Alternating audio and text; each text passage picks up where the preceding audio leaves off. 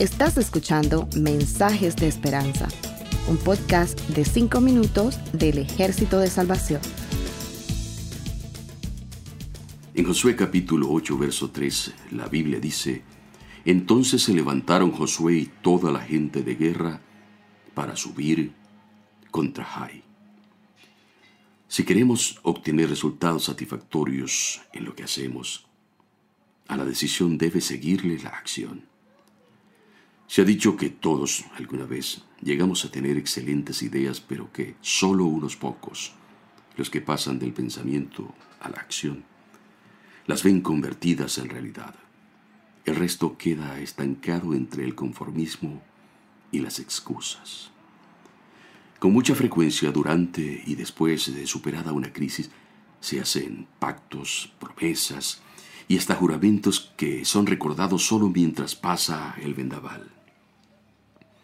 Después muchos, a quienes Dios rescató y en cuyas vidas hizo algo especial, vuelven a la rutina y al hacerlo pierden la oportunidad de utilizar la restauración y el avivamiento de ese tiempo para alcanzar metas elevadas y prosperidad en todas las cosas.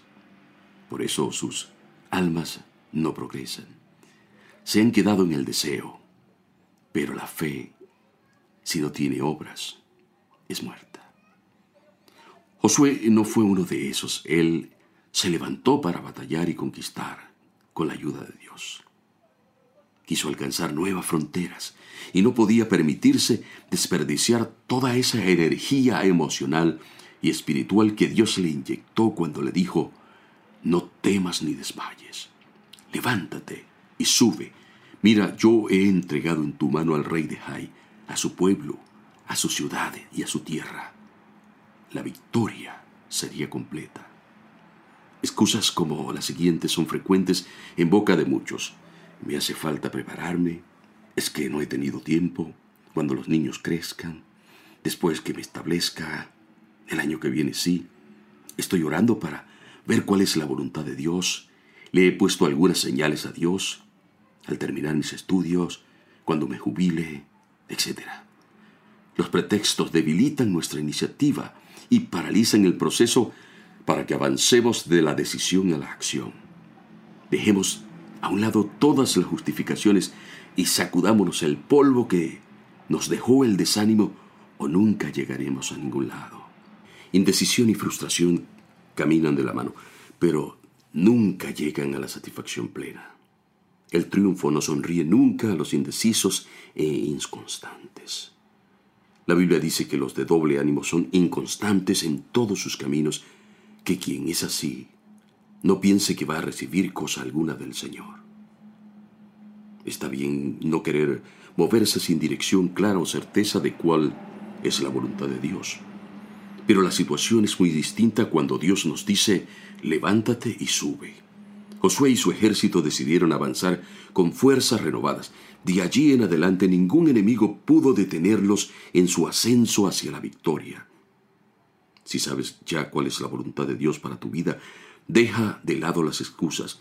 Dios quiere ver en ti y en mí actitud de triunfadores, a pesar de nuestros desaciertos, porque el poder de Dios se perfecciona en nuestras debilidades. La actitud mueve nuestras emociones nuestras metas, nuestras fuerzas y nuestros dones y recursos.